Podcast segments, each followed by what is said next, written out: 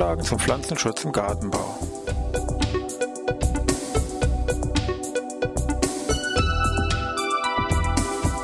Ein wöchentlicher Podcast der Forschungsanstalt für Gartenbau an der Fachhochschule Weinstefan von und mit Thomas Lohrer. Für Gartenbaustudenten und alle anderen, die sich für Krankheiten und Schädlinge an Pflanzen, deren Biologie und Bekämpfung interessieren. Thema heute echter Mehltau.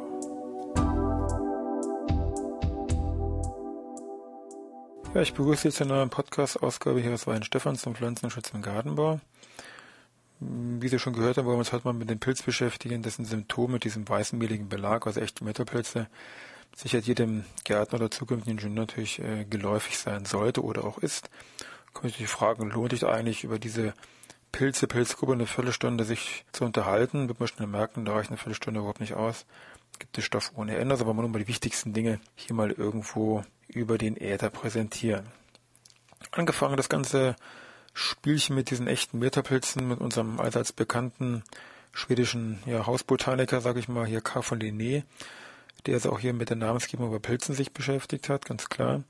Der hat also angefangen, ersten echten Metapilz hatte mit Muco erusife bezeichnet, 1753, also schon ganz paar hundert Jahre jetzt her.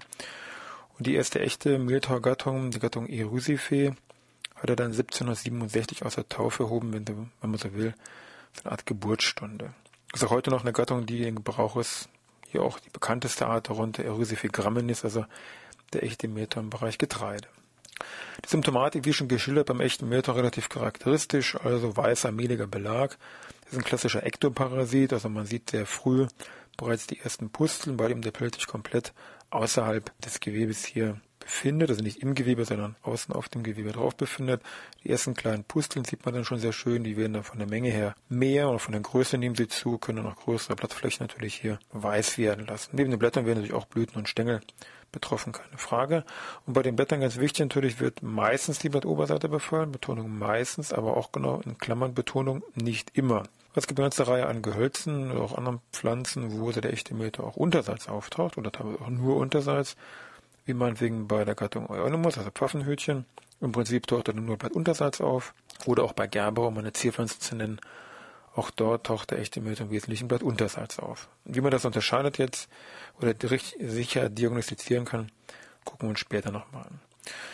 Durch diesen Meterbefall wird natürlich dann das Gewebe zerstört, trocknet ein, verbräunt, dadurch kriegen sie Wachstumsstockungen. So, da wollen wir mal schauen, wer kann sich jetzt sehr glücklich schätzen, zu den Wirtspflanzen vom Mehltaupilz zu gehören. Relativ viele. In den 80er Jahren wurde hier mal eine nähere Studie gemacht.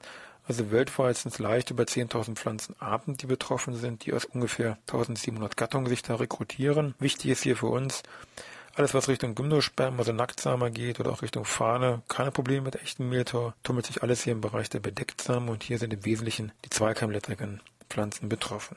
Der Pilz selber gehört zu den obligaten Parasiten, zwar mit einer biotrophen Ernährung, das heißt, er ernährt sich eher so parasitisch, obligat, geht also nicht anders, mit einer biotrophen Ernährung, also ist auf zwingend auf lebendige Pflanzen angewiesen. Also ich habe keine Möglichkeit, den in irgendeinem Nährboden oder Kultur hier auf der Petrischale heranzuziehen für Versuche, dann muss man immer auf lebendige Pflanzen zurückgreifen. Ich denke, für den Einstieg soll das eigentlich reichen. Wir wollen gleich mal gucken, wie so ein Zyklus von so einem echten Mehltau aussieht. Und auch zum Schluss natürlich Stichwort Bekämpfung.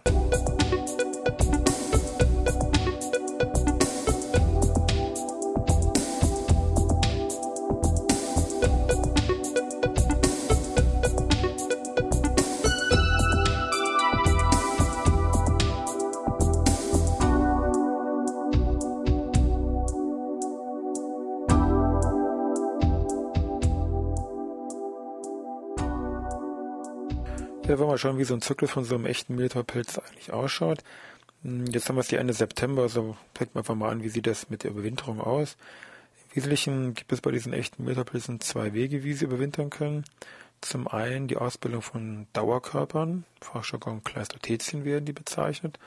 Kugelige, dunkle, also 0,2 bis 0,4 Millimeter große, ja eben Dauerkörper, die also hier für tiefere Temperaturen ausgerüstet sind, in deren Innern dann hier die Askosporen heranreifen und über diese Askosporen erfolgt dann im Frühjahr wieder die Neuinfektion. Diesen Weg wählt beispielsweise der amerikanische Stachelbeermeter, der im Wesentlichen mit diesem Dauerkörper den Winter geht. Die meisten anderen echten Mehltaupilze, wie meinetwegen jetzt an Rose oder an Eiche, die gehen als Myzel, also als Pilzgeflecht über den Winter, das sich hier zwischen den Knospenschuppen befindet und das dann hier, sage ich mal, relativ winterhart ist und auf dem Weg den Winter übersteht. Das sind so die beiden Hauptrichtungen, entweder bei Dauerkörper, Glasothetien, oder bei Pilzmyzel in Knospenschuppen, wobei vom Grundsatz her jeder Pilz, wie gesagt, auch Glasothetien hier ausbilden kann, aber bei den meisten ist das eben doch ein bisschen getrennt, was so die Hauptrichtung ist. Also im Frühjahr habe ich dann zum einen aus diesen Klastothetien meine Ascosporen, die über den Wind verbreitet werden. Und das andere ist von meinem Pilzgeflecht, von meinem Myzel. Da werden dann Konidien, also begriffliche Zeichen für asexuell gebildete Spuren, Konidien, werden hier gebildet und werden auch mit dem Wind weiter verbreitet. So, die landen dann auf irgendwelchen Pflanzen, das muss dann passen. Also nur auf ihre betreffende Wirtspflanze können die dann auskeimen. In der Regel sind Metapilze relativ spezifisch also der echte Mütter von der Gerbera, da wird auf der Rose nicht viel passieren. Und der echte Mütter meint sich von der Eiche, da wird jetzt ein Pfaffenhütchen, da das nicht ganz funktionieren.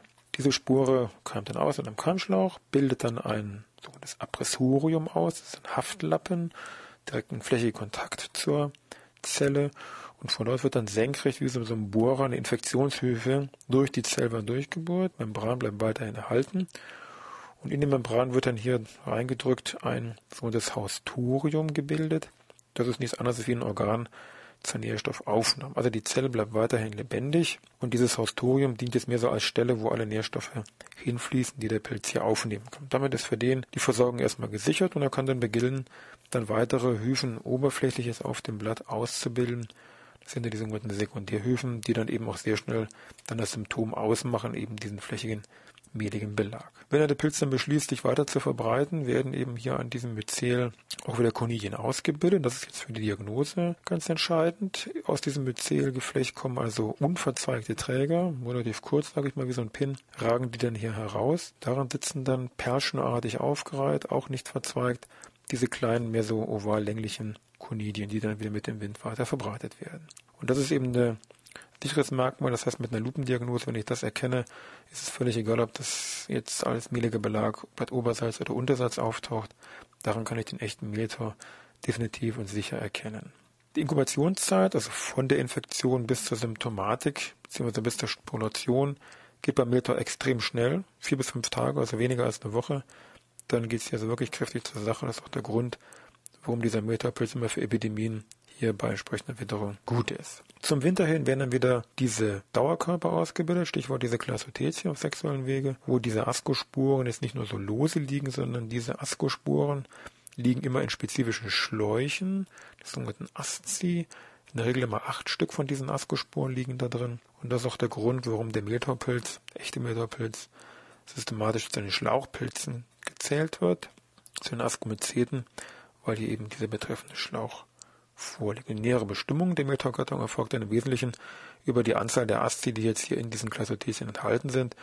Und an diesen Klassothetien, das sieht man dann später noch im Praktikum, sofern Sie eins haben, davon geht müssen wir aus, kann man an den Klassothetien außen noch solche Anhängsel, Appendices heißen die, erkennen. Und je nachdem, wie die jetzt hier strukturiert sind, geformt sind etc., erfolgt dann hier die Zuordnung zur betreffenden Gattung. den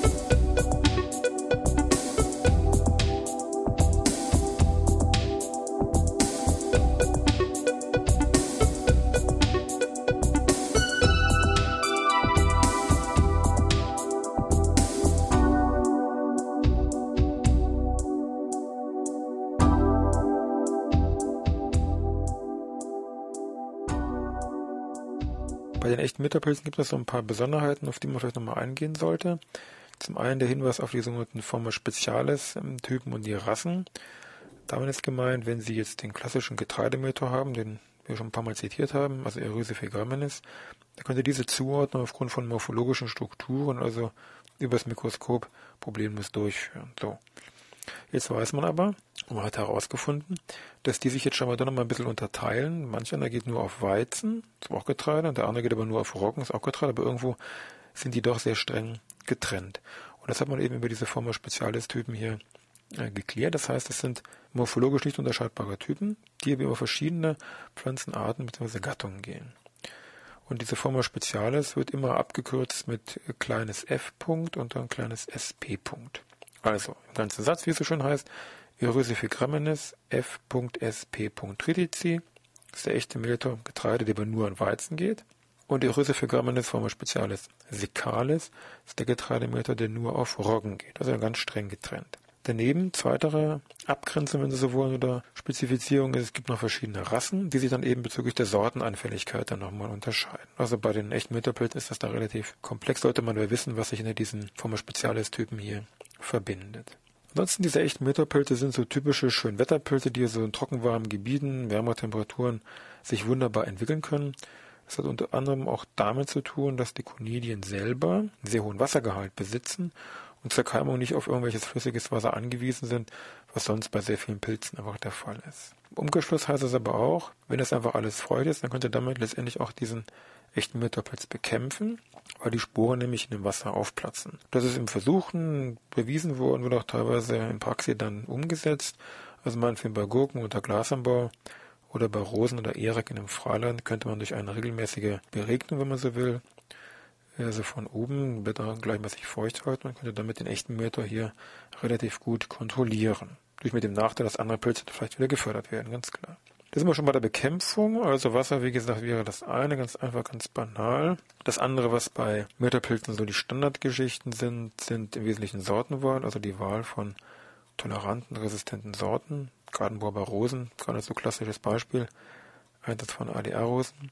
Daneben ganz wichtig, keine überhöhte Enddüngung, also Stickstoffdüngung, weil bekannt ist bei vielen Kulturen, Stickstoff fördert den echten Mehl und das Auftreten davon. Also Enddüngung beobachten, kontrollieren, reduzieren. Daneben ganz klar Einsatz von Fungiziden, Kontaktmittel oder systemische Produkte. Schwefel hier Standardmittel seit nahezu über 100 Jahren. Also was das Standardmittel ist, also das Mittel mit der längsten Geschichte bezüglich der Schwefel. Einsatz bezüglich der Bekämpfung vom echten Mehltau. Daneben gibt es neben den Fungiziden auch verschiedene Stärkungsmittel, die man hier einsetzen kann. Und natürlich auch mit Blick jetzt so auf die Zukunft oder biologische Maßnahmen. Es gibt verschiedene Hyperparasiten wie Ampelomyces quisqualis oder Verticillum lecanii, die also den echten Meter direkt parasitieren. Also Hyperparasiten sind Pilze, die jetzt hier die Pilze parasitieren. So,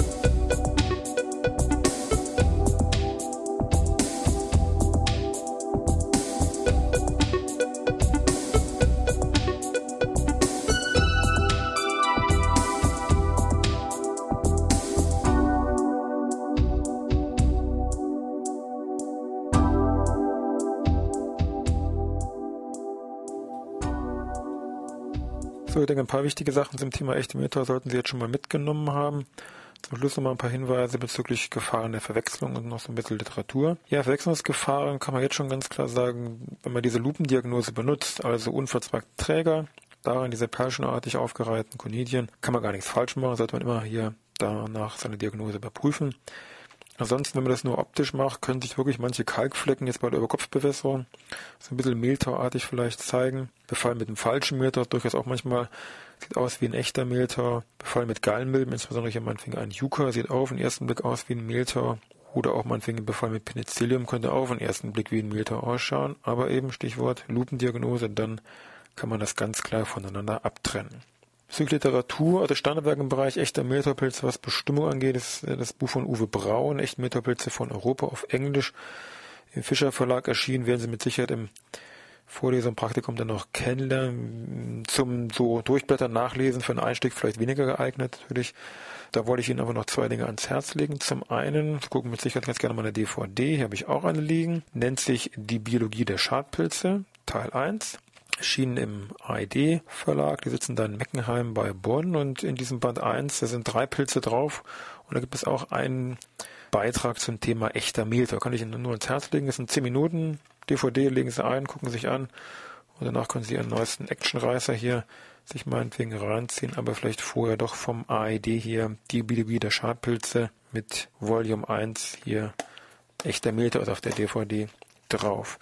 Dann das andere, gehen wir mal zurück, hier 1959, ich wollte sagen, was wollen Sie denn damit? Immer sehr schönes Heftchen, so für ein Einstieg wunderbar geeignet, nennt sich passend Echte Mehltaupilze von Käthe Frauenstein, ein Heft einer neuen Bremen-Bücherei erschienen. Also 1959, knapp 50 Seiten, prima geschrieben, gut verständlich, wenn Sie von gar nichts eine Ahnung haben. und wollen erstmal anfangen mit echten Mütterpilzen, fangen Sie mit dem an, 1959, und Sie werden sich wundern, wie wenig sich eigentlich in dem Bereich, sage ich mal, so vom Grundsätzlichen her getan hat.